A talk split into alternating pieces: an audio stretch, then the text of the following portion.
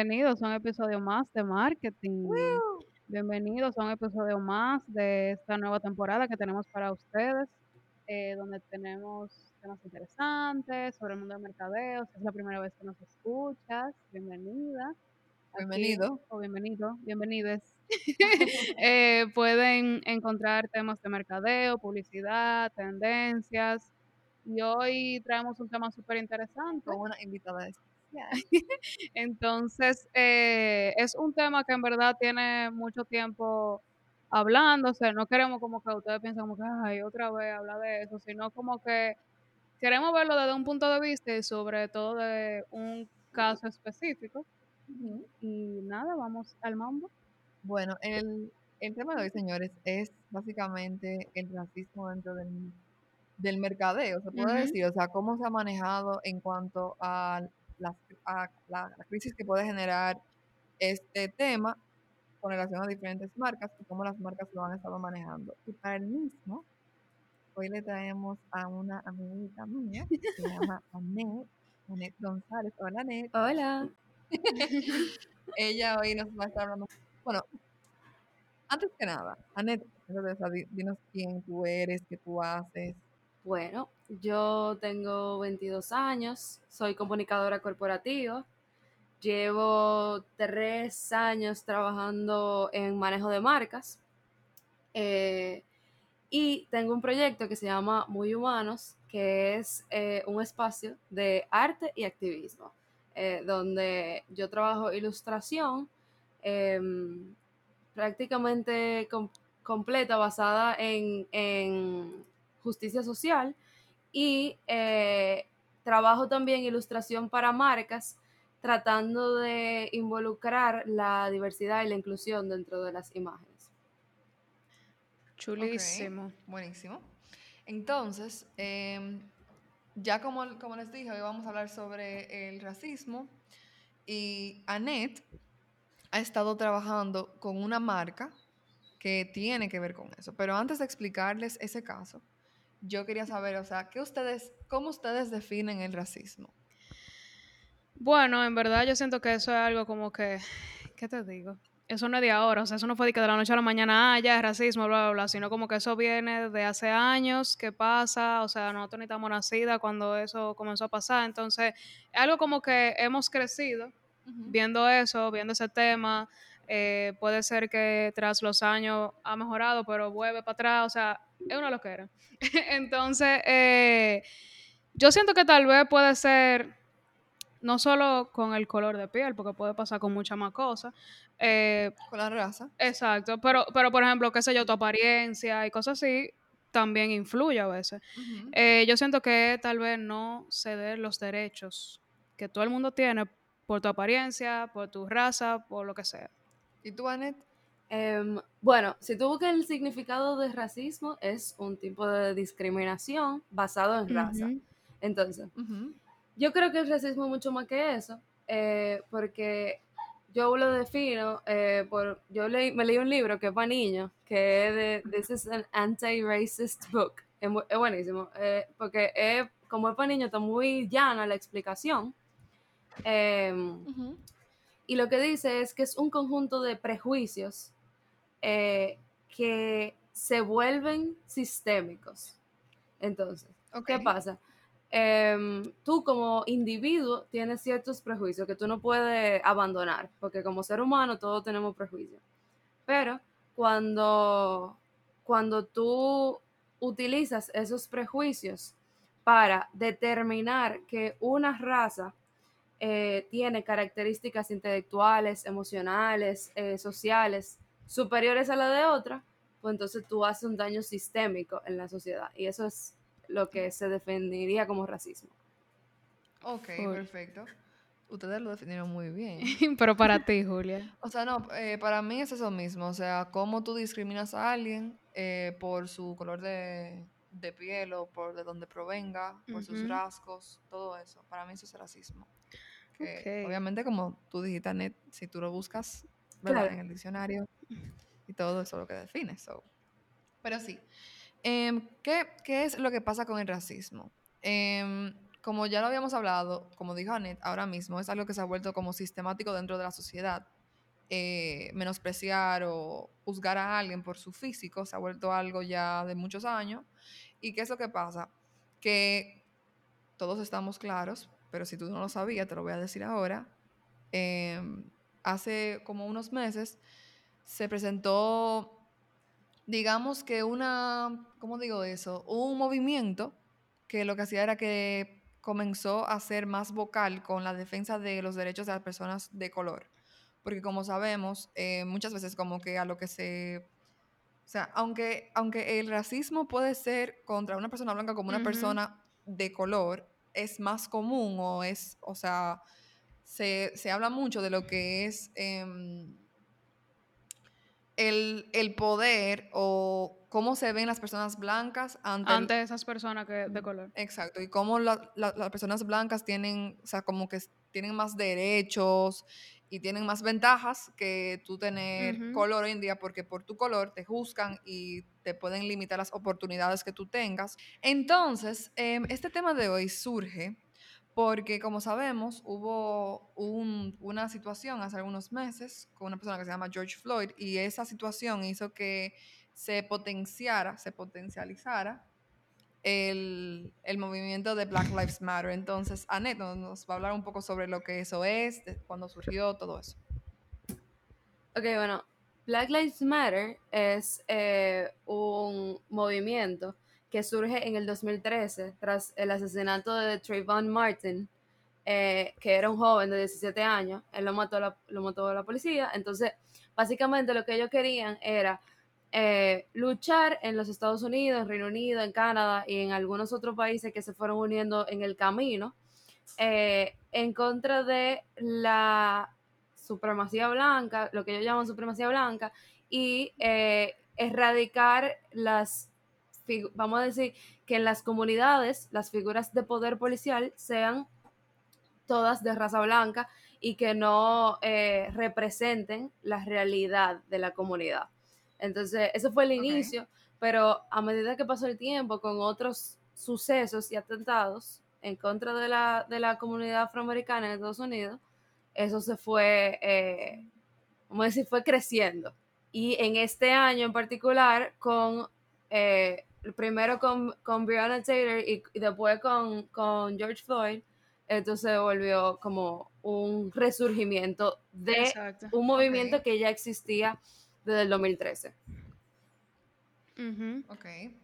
Entonces, eh, básicamente, tras esta situación, como ustedes saben, este movimiento, o sea, ahora con, con las redes sociales y todo eso, como que hubieron hasta como momentos que la gente se volvió parte de esto, desde donde sea que ellos estuvieran. Por ejemplo, hubo un día que era Blackout eh, Tuesday. creo que fue, que era que la gente como que posteaba alguna foto en negro, que era como para representar su apoyo hacia, hacia este movimiento y todo. Y entonces em, pasa que muchas marcas se vieron afectadas por esto porque o fueron parte, o sea, o mostraron iniciativa a, a ser parte de este movimiento o no hicieron nada. Y esto obviamente hace que el público lo que haga es que como que exija para ver de qué lado tú estás, si tú no estás, o sea, si tú estás de, o sea, si tú estás de acuerdo con esto, si no. Y Annette trabaja con una marca, que es lo que tú nos vas a explicar hoy, que tuvo un inconveniente con esto. Sí, eh, ok, eh, hubo, hubieron varias marcas en este proceso que estuvieron eh, afectadas, vamos a decir, em, o que cometieron errores graves, como yo, yo le llamo, ¿verdad?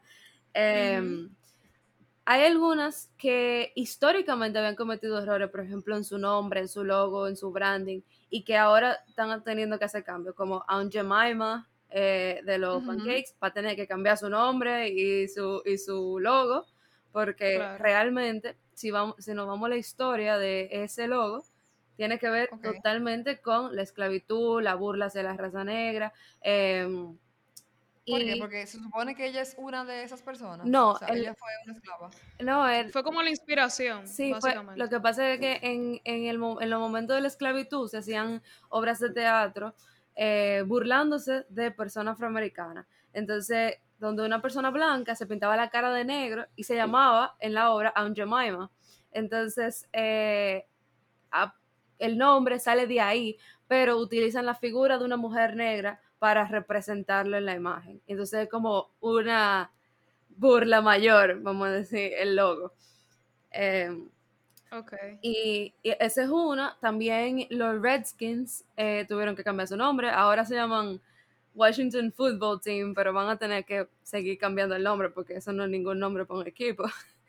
Em, o sea, eh, y así varias marcas que se han visto afectadas. En particular, eh, a mí me tocó trabajar con una marca local que es afiliada a una marca internacional que tuvo un escándalo de, racismo, que es CrossFit.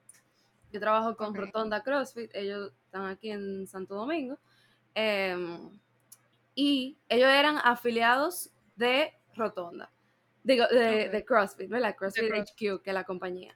Y eh, a partir del escándalo, lo que pasó lo podemos explicar un poquito mejor más adelante, pero a partir del escándalo tuvieron que cambiar su nombre, cambiar hasta cierto punto su modelo de negocio, em, entre otras cosas. Fue todo cambio.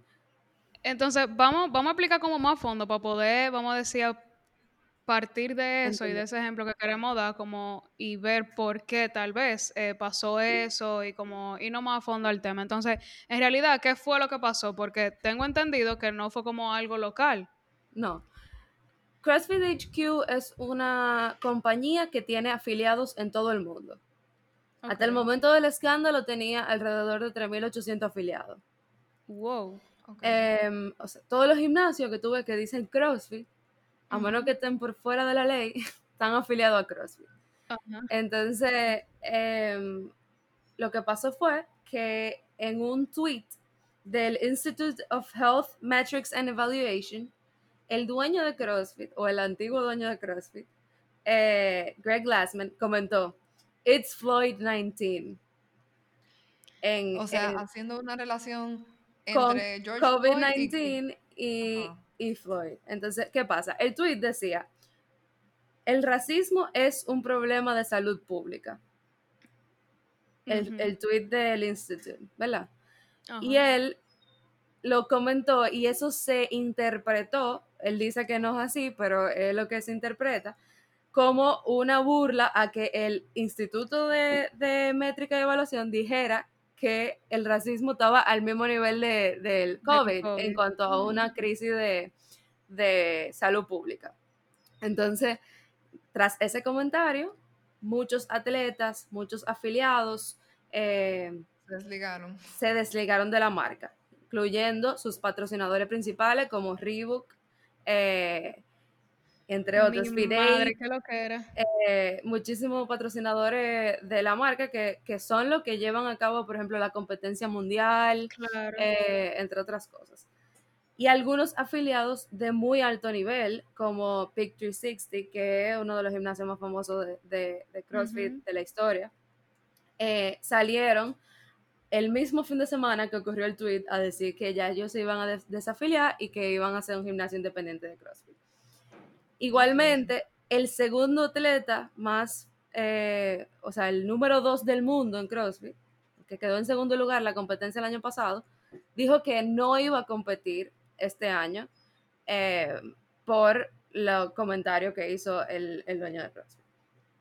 Em, él salió disculpándose, eso no fue suficiente, no fue, no, no, no le sirvió de mucho realmente. No, claro, porque yo me imagino que todo el mundo le cayó arriba a ese hombre. No, no, no, no le sirvió de nada, prácticamente le fue peor porque eh, a, medida que él se disculpaba, él se, disculpó en dos o tres tweets diferentes, iban saliendo correos donde él insultaba a personas, eh, videos de Zoom calls donde él decía que él no creía en la crisis del racismo, el hombre. O sea, él se iba hundiendo un ching un ching un ching Salieron comentarios de empleados que decían que las contraseñas de los wifi de la empresa eran términos sexistas, eh, entre otras cosas. Ay, ay, ay. Em, él, él se fue hundiendo a medida que se iba disculpando por Twitter. Y Wow. llegó el punto en el que tuvo que, eh, él renunció como CEO, eso tampoco fue suficiente porque él era el dueño de la empresa y lo que la gente quería, que yo tampoco, y eso yo se lo, eh, yo lo quiero comentar porque realmente yo no estoy de acuerdo con el cancel culture, con la cultura de cancelación. A mí me parece que eso afecta más a los empleados de una empresa que no tienen nada que ver con la crisis que al mismo dueño de la empresa. En el caso de CrossFit, por ejemplo, podemos ver que en una semana se desafiliaron mil y pico de, de gimnasios. Eso es muchísimo dinero que se va de la empresa y que le quita el empleo a la persona que están en los puestos eh, Claro. más eh, técnicos de, de la empresa, no a lo ejecutivo. A la directiva, Entonces. Eh, y a la dirección, exacto. Entonces, yo no estoy de acuerdo con el cancel culture, pero eso fue exactamente lo que pasó. A él lo cancelaron, el público lo canceló, porque eh, en, una, en un periodo de dos semanas, él renunció como CEO, vendió la empresa y, y se, se desvinculó completamente de la marca. Y, Anet, dime algo. Basándote solamente en el tweet que él publicó, no en todo lo que salió después, ¿tú encuentras que la gente que se desligó de CrossFit hizo lo, lo correcto, sobreactuaron, sobre simplemente algún comentario? Bueno, ¿Qué tú opinas sobre eso? Si nos basamos solamente en el tweet, yo creo que en el primer momento, el prim- los primeros dos días que se desafiliaron cientos de, mar- de, de empresas, fue una decisión apresurada. Porque la solución no está en tu irte del lugar. Tú lo Claro. que tienes que tratar de hacerte las preguntas que hay que hacerse para asegurar la diversidad y la inclusión y, y el buen trato a las personas de todos los grupos. Yo siempre digo, una empresa se tiene que preguntar quiénes están en este espacio, a quiénes dejamos fuera de este espacio, por qué están fuera de este espacio, cómo vamos a asegurar que en el futuro estén dentro. O sea, toda esa pregunta tú te la tienes que hacer como, como empresario y todos los dueños de, de gimnasio de CrossFit que son afiliados son empresarios porque son emprendedores. Eh, Ujú. Entonces, desafiliarse en el primer momento quizá no era la mejor solución al problema. Eh, pero cada marca toma su decisión. Después muchos videos que surgieron decían como que esa fue la gota que derramó el vaso. Ya yo tenía muchísimo problema con la marca, eh, con la marca cabecera que era CrossFit HQ. Entonces, eh, quizá algunos ya tenían sus razones para desafiliarse y eso fue como la oportunidad de oro para salirse de, de, de algo que no le estaba brindando los beneficios que ellos querían. O sea, que básicamente cuando tú dices que esa fue la gota que derramó el vaso, fue como que, ok, esto fue lo que hizo que todo el mundo explotara, porque ya venían problemas pasados. Sí. Entonces, eh, que no te, o sea, no tiene que ver como con ese tema, ni mucho menos, pero, o sea, eso fue lo que hizo como que, ok, ya, de verdad, como que te pasaste. Entonces, eh, yo creo que en verdad esto es un caso muy interesante porque, ok, una cosa es la empresa y otra cosa es el dueño de la empresa. Claro. Entonces, vamos a decir, ahora mismo en el mundo de mercadeo y todas esas cosas, eh, se está viendo más lo que son las marcas personales, siempre lo hemos dicho. Entonces, ahora mismo, qué sé yo, si yo tengo mi proyecto, si Agnet tiene su proyecto, Julia tiene su proyecto, o sea, todos tus comportamientos y cómo tú, tú te ves, qué tú haces, tus acciones, lamentablemente, de alguna forma u otra van a, en este caso, si marca. es malo, va a afectar a tu marca, aunque tú no quieras. Porque es que tú eres, tú eres Tú marketing, por ejemplo. Tú representas esa marca. Es que Sí. eh, para mí también todo cae en que, obviamente, si tú eres el, el CEO de, de una marca, y todo dueño. lo que esa marca, y exacto, y el que es dueño de, de una marca, esa marca va, o sea, como que esa cultura de la marca va... em, Acorde a los ideales. exacto, tuyos, personales. Entonces, eso obviamente hace que la gente vea esa marca como parte de ti. Sí. Claro, y, y- y mientras más, más va creciendo la marca o cosas así, puede ser que esos ideales puedan cambiar eh, por las personas que pueden estar involucradas en la marca, porque por ejemplo, puede ser que el dueño sea racista y qué sé yo, se vea un socio o algo así que también fuera racista y apoyaran su decisión, o todo lo contrario, que tal vez su empresa tuviera ese, vamos a decir, pensamiento o algo así, pero que él no sea para nada así. O Ujú. sea, hay muchas cosas que hay que pensar, pero eh, yo siento que lo que, vamos a decir, hizo todo el lío fue eso de tal vez no pensar como que, conchale, yo soy dueño de esta empresa, tal vez si yo hago esto se puede ver afectada, como que fue tal vez una decisión muy personal que él tomó sin pensar en las consecuencias. No, la verdad que eh, quien conoce la marca CrossFit desde sus inicios, porque yo siempre fui fan de, la marca, a mí me encanta la marca, o sea, eh, y es porque fuera del escándalo que ellos tuvieron, ellos son una marca muy, su base es la inclusión, un deporte en el que todo el mundo, eh, en el que es adaptable a todas las personas. Tú veas que ellos enfatizaban en eso, que, que una persona con discapacidad, una persona embarazada, eh, una persona mayor, un niño, pueden practicar deporte porque es infinitamente adaptable. Entonces, eso está en el core de la marca. Eh, y el hecho de que él hiciera ese comentario como CEO y dueño de la marca, iba en contra no solamente de... No solamente iba en contra de la marca, iba en contra de los valores de todo el que se decidió afiliar a la marca por las razones que lo hizo. Entonces, eh, pero también quien conoce la marca sabe que él era una persona siempre muy arbitraria. Eh, por ejemplo, en varias ocasiones él eh, salió hablando negativamente de otras marcas como Coca-Cola, eh, diciendo que eran peor que el cáncer, cosas así, o sea, como... Eh, él, él, se lo buscó. Ajá. el arma le dio durísimo. Él, él se pasó su carrera entera atacando y haciendo comentarios controversiales en los medios, que hasta, hasta algún punto todo el que estaba afiliado a la marca estaba de acuerdo, porque todo, el que está en el mundo del fitness está en contra de que se consuma refresco, por ejemplo, y él estaba en, e, metido en esa lucha de que se prohibieran los refrescos en los colegios, etc. Pero era algo controversial. Eh, entonces, todo el mundo sabía que él era una figura controversial, nadie se esperaba que fuera controversial en este sentido de, de, el racismo. Y, y, cuando surgió eso, eh, fue, realmente fue la gota que derramó el vaso porque muchas personas estaban inconformes con su modelo de liderazgo. Claro. Y ahora, dime algo, ¿qué es lo que tú opinas? ¿Crees que él manejó bien cómo le respondieron a ese tweet de él?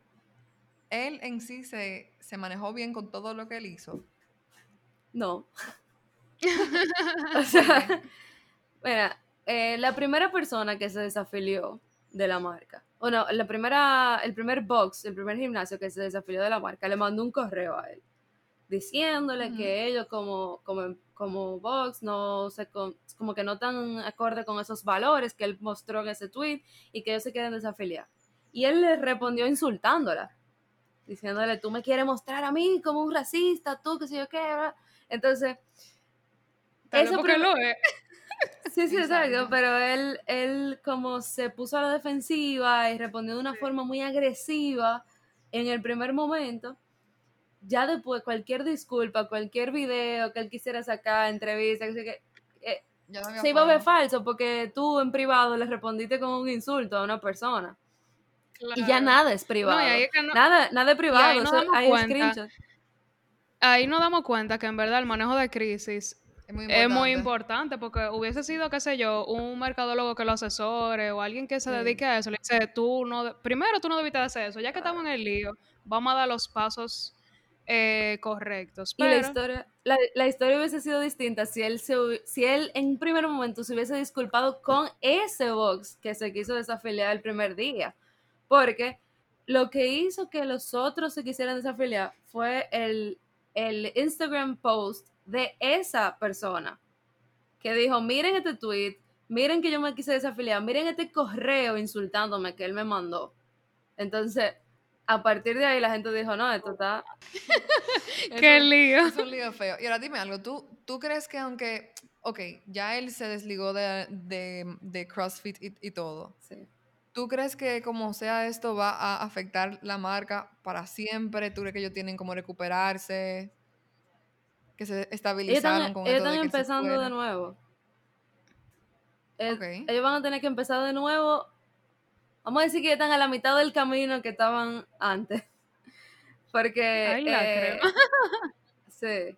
Porque por lo menos en República Dominicana yo tengo entendido que, que de 27 box que había, quedaron 4. Y eso, en, o sea, espérate, espérate. Eso en República Dominicana, porque, ok, está bien, aquí se habla de temas de racismo y todas esas cosas. Pero en verdad no fue una, una situación como que fue directamente aquí en República Dominicana. Entonces ahí es que tú te das cuenta como que, ¿cómo te explico? Como que tú ves tal vez eh, las acciones que toman las marcas afiliadas y tú digas como que, bueno, todo el mundo está haciendo esto, yo creo que esto es lo mejor, yo no me quiero ver en un lío, yo me voy a salir. ¿Qué es? que Ok, eso es una pregunta mía. Annette. Ok. ¿Tú encuentras que, se, o sea, desligarse de, de la franquicia fue por parte de una estrategia de las marcas dominicanas? Eh, no, no, mira, lo que pasa es que cuando viene una crisis, sobre todo cuando la crisis es de discriminación, ¿tú crees que eso no afecta a tu país? Porque tú no lo ves a simple vista. Eh, Pero eh, yo siempre digo, el privilegio es una palabra en español, el racismo es una palabra en español.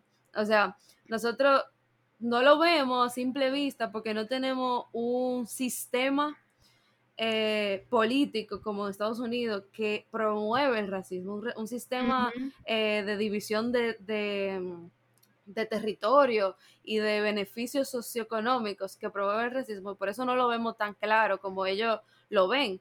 Pero nosotros sí tenemos problemas de discriminación. Y Exacto, de, que hay, hay.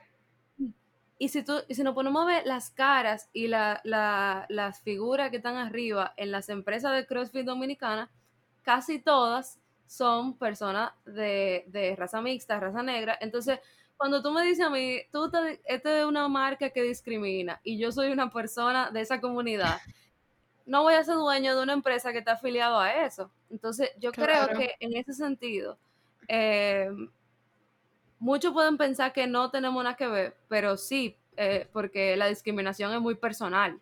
Tú, tú la sientes personal. claro.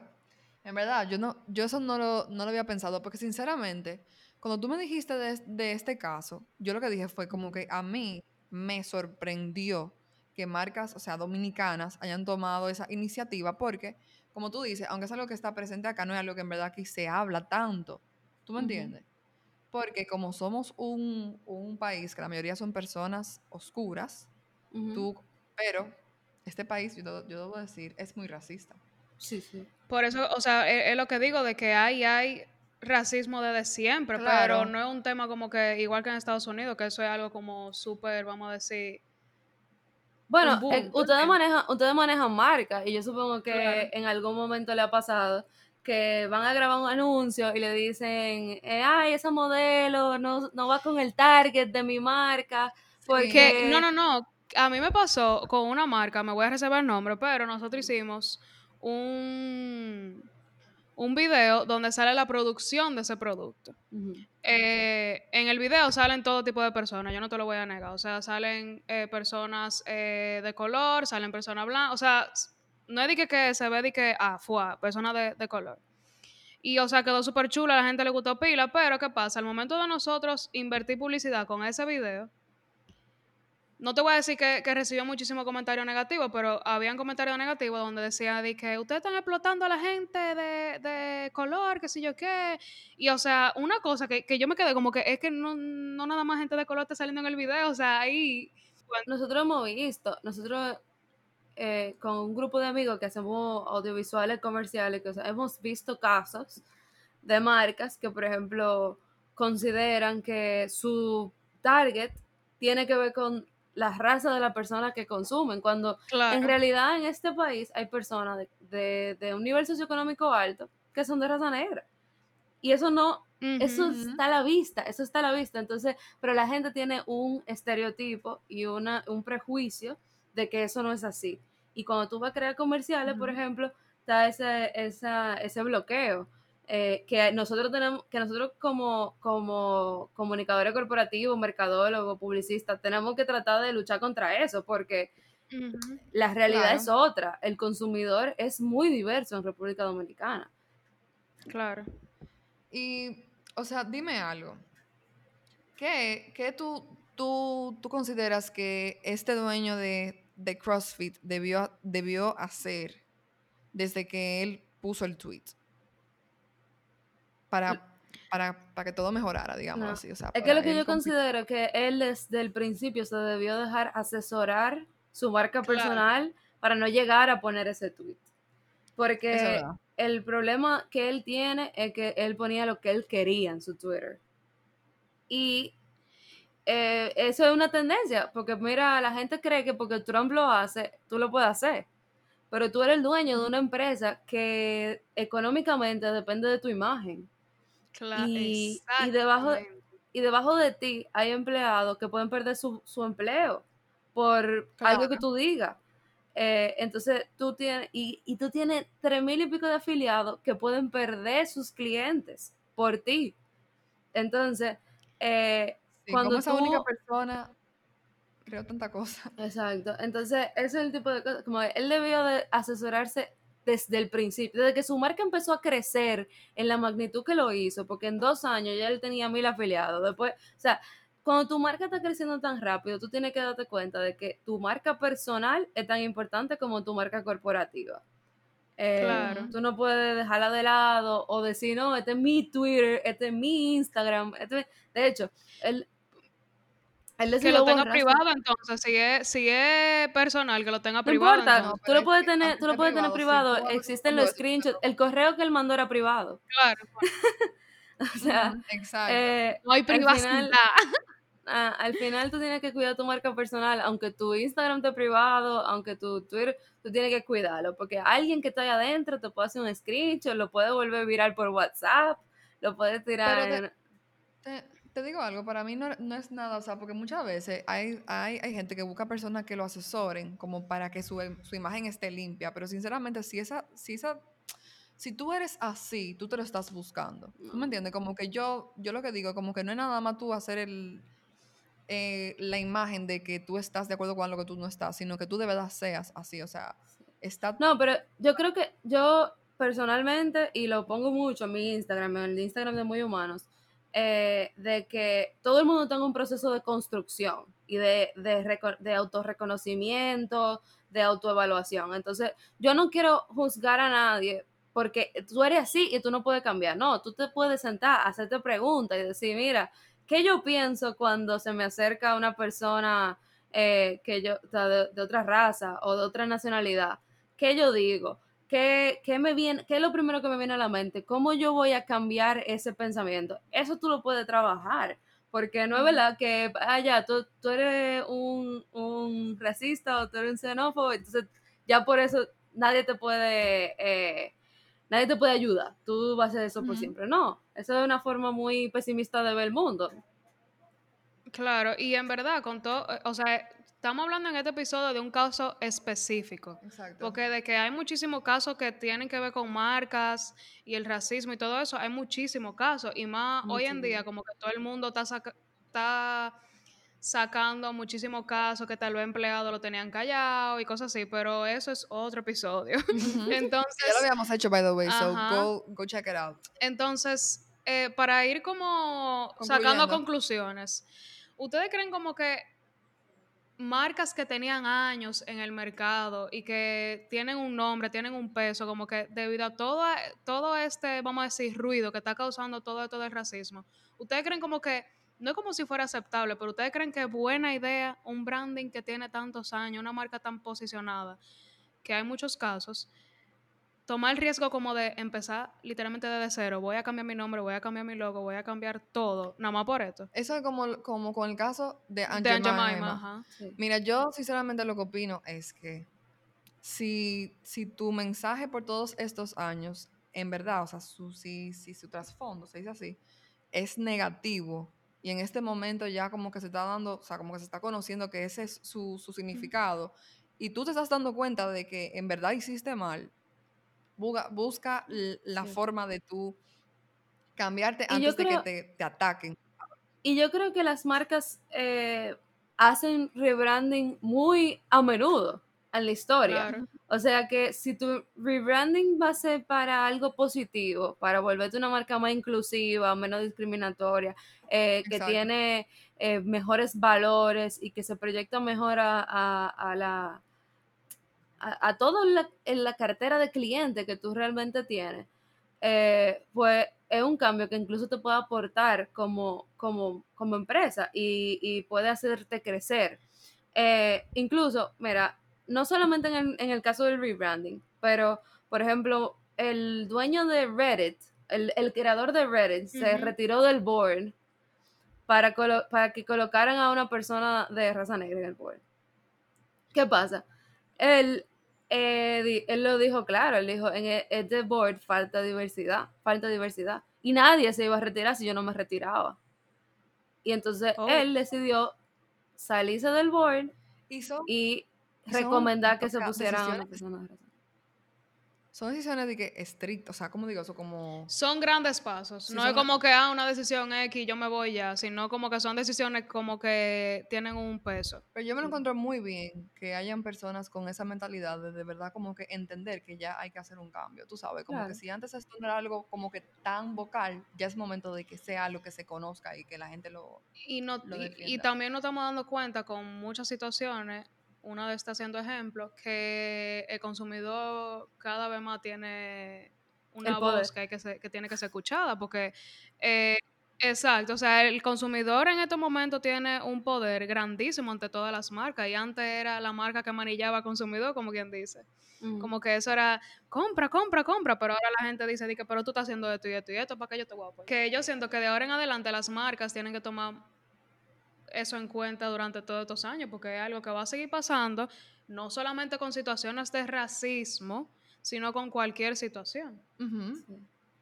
y, en el caso particular que nosotros manejamos aquí, que fue de, Rotonda, ellos cambiaron su nombre, lo cambiaron de Rotonda CrossFit a Rotonda Weight Room, y, y ellos cambiaron en parte su modelo de negocio, eh, para mí se pusieron la pila, empezaron a vender productos que tienen que ver con su marca, empezaron a hacer toda una línea de producto online, eh, de servicio online, eh, de servicio a domicilio, que eso no lo tenían, sobre todo porque ahora que no están afiliados a la marca de CrossFit, ellos tienen mayor libertad de ser lo que ellos siempre quisieron ser, pero que estaban atados a las reglas de una afiliación.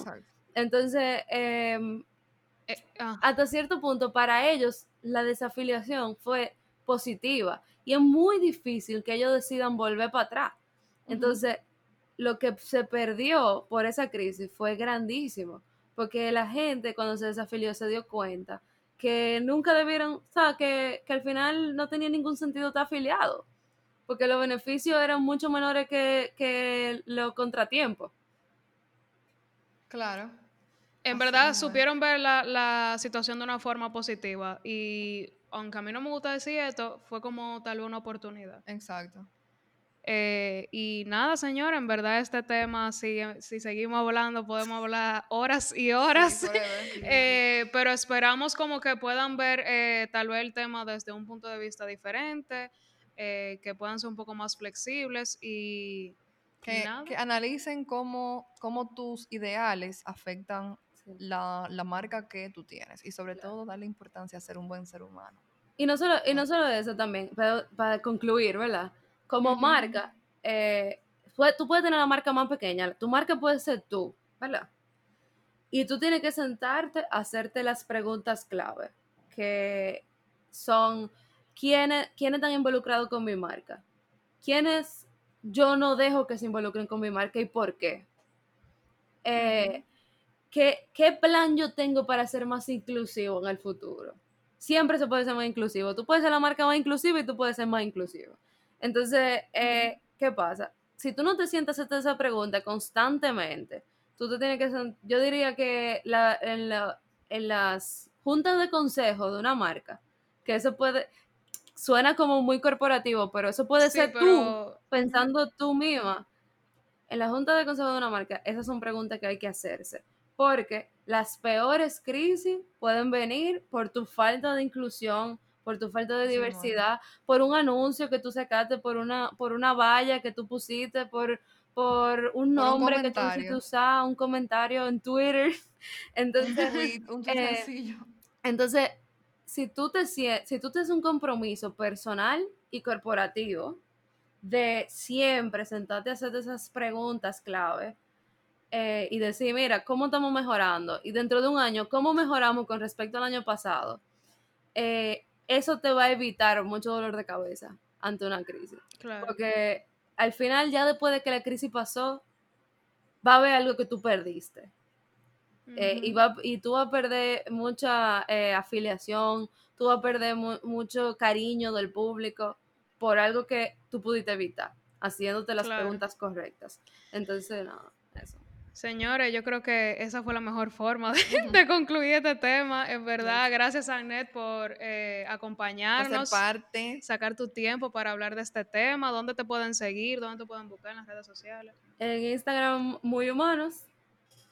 Y nada, eso es, es- por ahí es la mejor forma de, de buscarme o un correo muy humanos gmail. Perfecto. Perfecto. O sea, ya saben. señores, denle follow, ustedes saben. Y a nosotros nos dan follow en arroba market, rayita abajo, rayita abajo, in. Sacamos episodio todos los jueves, así que nos vemos la semana que viene. Chao. Bye.